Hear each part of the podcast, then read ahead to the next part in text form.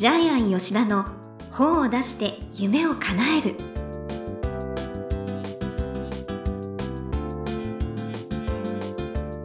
こんにちは倉島真帆です。ジャイアン吉田の本を出して夢を叶える。ジャイアン今回もよろしくお願いいたします。はい、よろしくお願いします。はい。ジャイアン沖縄のお家が周りお花だらけだそうですね。あ今ですね、いろいろ道の駅でハイビスカスの花を買ってきてですね、ええ家の周り全部あのハイビスカスの木で埋め尽くしてます。素敵、はい、で、沖縄って感じ。一年中ハイビスカスの花が咲くんえで。え、あそうなんですね、で沖縄。全部種類を変えてハイビスカス植えて、もう色とりどりの赤,、へえ赤黄色とかですね、ピンクとかオレンジとか、そういうのを全部あの花を摘んできてですね、はい。えーグラスコップの中に入れて飾るとすごい綺麗なんですよ。素。敵。はい、はい、ところがですねハイビスカスって中に蜜がたまるんで、ええ。えっとジャイアンきれいに飾って外出て帰ってきたらハイビスカスの中にアリがいっぱい入ってるんですよね。でそう。なんだ。知らなかったです、テーブルの上がアリ地獄になってましたけど。まあそれは。はい。ということであの 沖縄の家は花花に囲まれてます。はい、はい。ね素敵ですけど。ははい。い、ということでジャイアン吉田の本を出して夢を叶える今回もよろしくお願いいたします。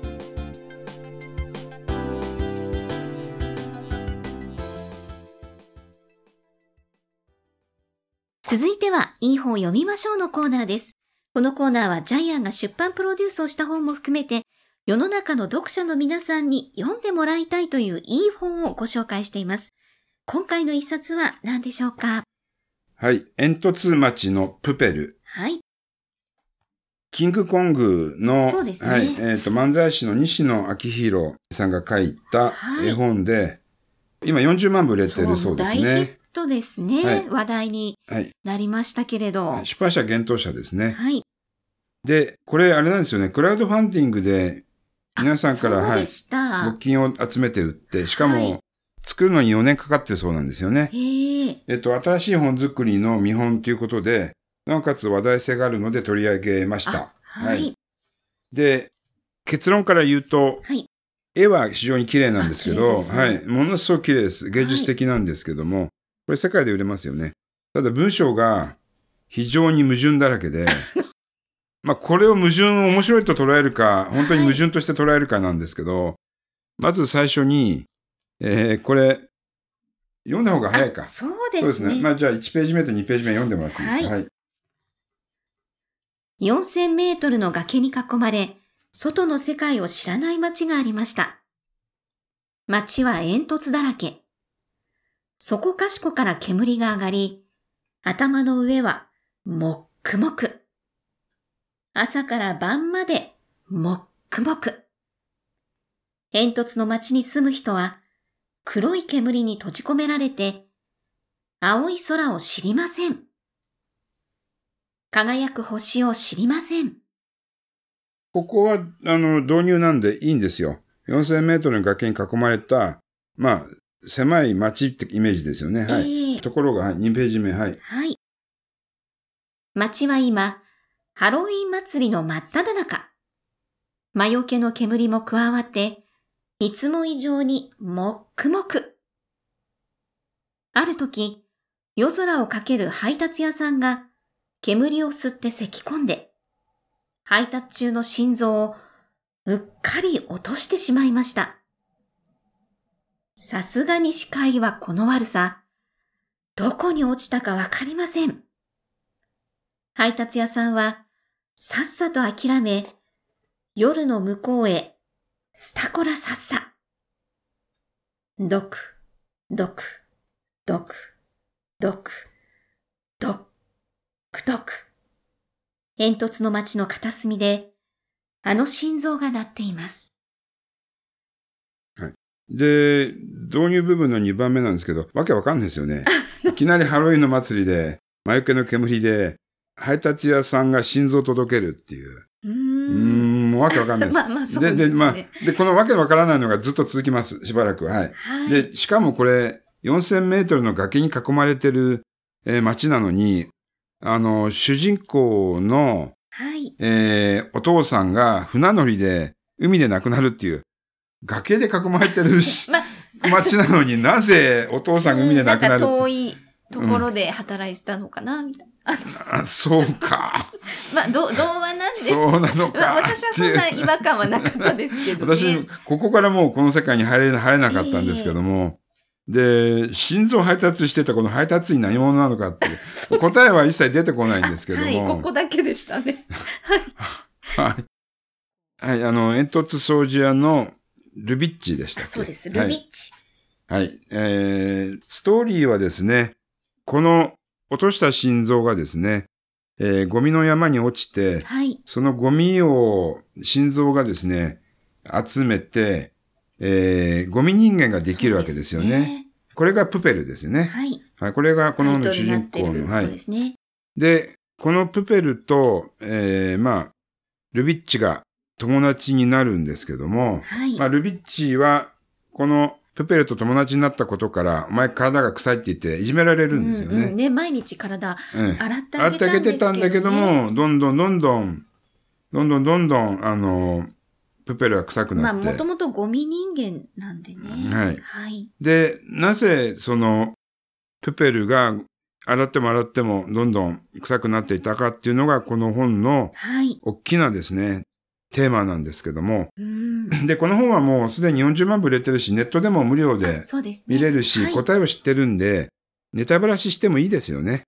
はい。普通はしないんですけど、思いますはい。今回特別にネタバラシしますけども、答えはですね、このゴミ人間の心臓は、ルビッチのお父さんの心臓です。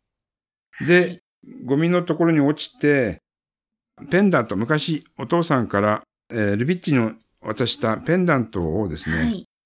えー探してたんですよね、ずっとゴミの中で。うん、うん、そう。だから、お父さんはどんどん、えー臭くなっていって、体もボロボロになっていっはい、て、結局2回目の死を迎えるんですけども、そこで巨大なゴミの中、どこを探しても見つからなかったんですけども、結局はゴミ人間になったお父さんの傘の中に、はい。はい、えー、リビッチに送ったペンダントがあったっていうオチで、はい。えー読んでてジャイアン途中でオチが分かりました。おー、さすはい。で、ちょっと話題の本なんで書評を初めて見たら、はい。絵に関しては皆さんやっぱりこれ素晴らしい絵だなって言ってたんですけど、絵のクオリティは一級品なんですけど、そうですね。本当、はい。映画化もね、するみたいですけど。ね、絵のクオリティは一級品なんですけども、ストーリーがちょっとかなり破綻してるので、まあこれ大人の童話と思って読めば、まあ最後まで読めるんですけども、子供は結構、こういう矛盾が一箇所あっただけで絵本投げ捨ててしまうので、あこれ子供向きの絵本ではないなというふうに思いましたあねー。あ、そっか、子供の方が厳しいんですね。そういう意味で。子供の方がね、大変厳しいです。へえ。はい。だからこれ、ジャイアンリライトしたいなと思って。あの、おっしゃで、これってま文章ね、こんないらないです。さっきのあのー、ドックドクっていうはい。擬音もそうですし、えー、スタコラササとか、もう非常に手垢のついた言葉ですよね。で、これもう本当文章1画面に2、3行でいいと思うんですけど、あ、確かに、ちょっと多いかないというか、まあ、うんはい。真っ黒血形じゃないかみたいな、なんか、はい。シンプルな言葉がいっぱい出てくるんで、うん。もう本当この珠玉のイラストにはい。珠玉の文章2、3行つけるだけでもうこの本って生まれ変わりますよね。世界観が。うん、説明しない方がこの本はもっと、もっといい本になると思いました。うーん。うんただ、あの、最後は感動的ですし、はい。やっぱり絵本作家じゃない人が、芸能人が、芸人がこの本を書いたっていう新しい試みに関しては、すごく拍手を送りたいと思います。ね、はい本当多方面で活躍ですよね。ね西野さんは。もう文化人ですよね。ねどっちかというと。で、今、あの、会員が有料オンラインえーサロンで人気ランキング1位ですよね。はい、西野は。で、調べたところ、今、毎月1000円払う会員が5万6千人いるそうなので、まあこれもですね、新しい時代の新しい試みの成功例だといや、思います。本当これからオンラインサロンの時代じゃないですか、はいそれこそ。はい。ちなみにオンラインサロン第2位が、えー、ジャイアンのメンターである本田健さんあ、です。そうですね。仲良くさせはい。されて。はい。はい。では、このコーナーの最後に伺っている願目は何でしょうか？はい、えー絆を求める時代になった。確かに。はい、えーコロナによって私たちは、まあ世界が分断されましたよね。もう旅行行けなくなってしまったんで。そうですね。インターネットは世界を一瞬にしてつなげたけども、はい。コロナは一瞬にして分断したので、まあ今回の本の、じゃあテーマは何かっていうふうに考えた場合、えージャイアンはこれ絆だと思うんですけども、うん。えーし死んでしまったお父さんと、はい。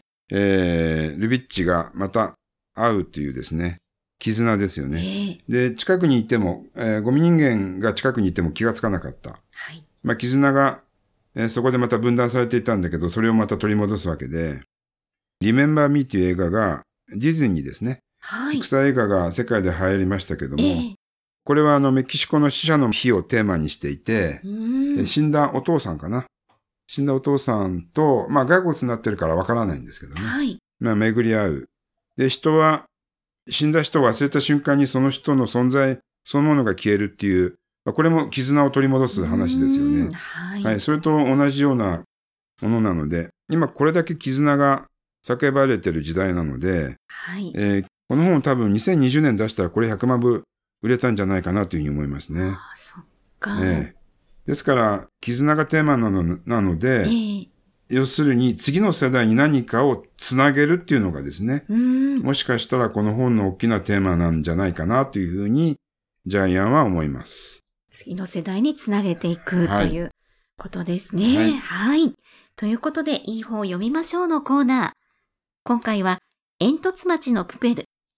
西野昭弘さんの一冊をご紹介しました。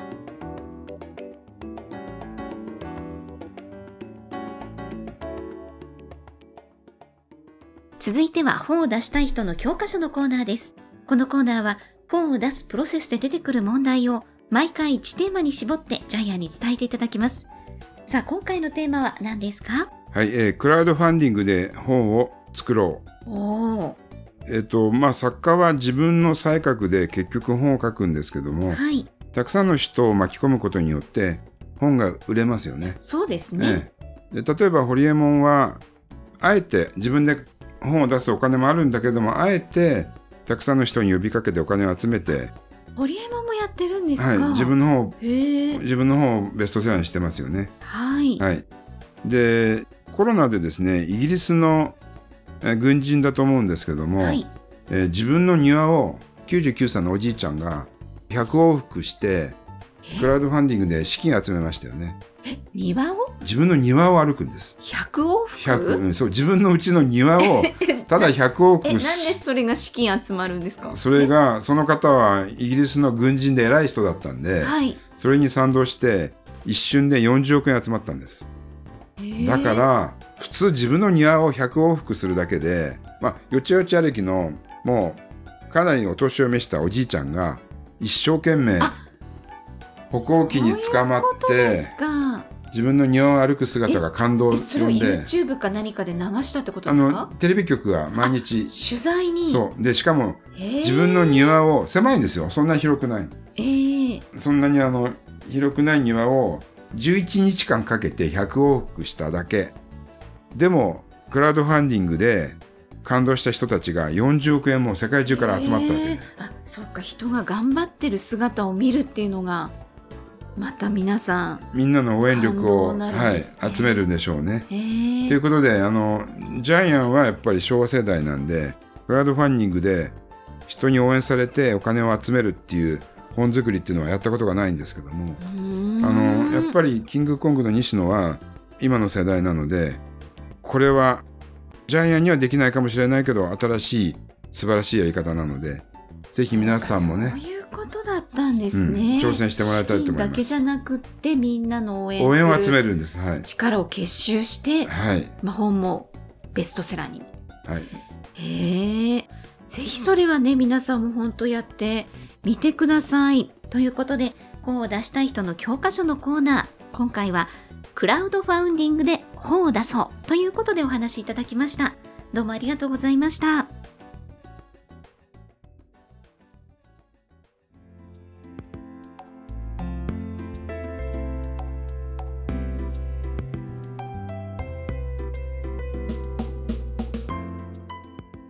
ジャイアン吉田の本を出して夢を叶える。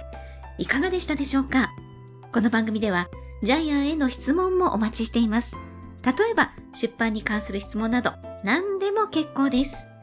天才工場のホームページをチェックしてみてください。また、この番組で質問を採用された方には抽選で、ジャイアンのサイン入りの本をプレゼントします。それではジャイアン、今週もどうもありがとうございました。はい。ぜひ皆さんも応援力のある本を書いてください本。当そうですね。応援しています。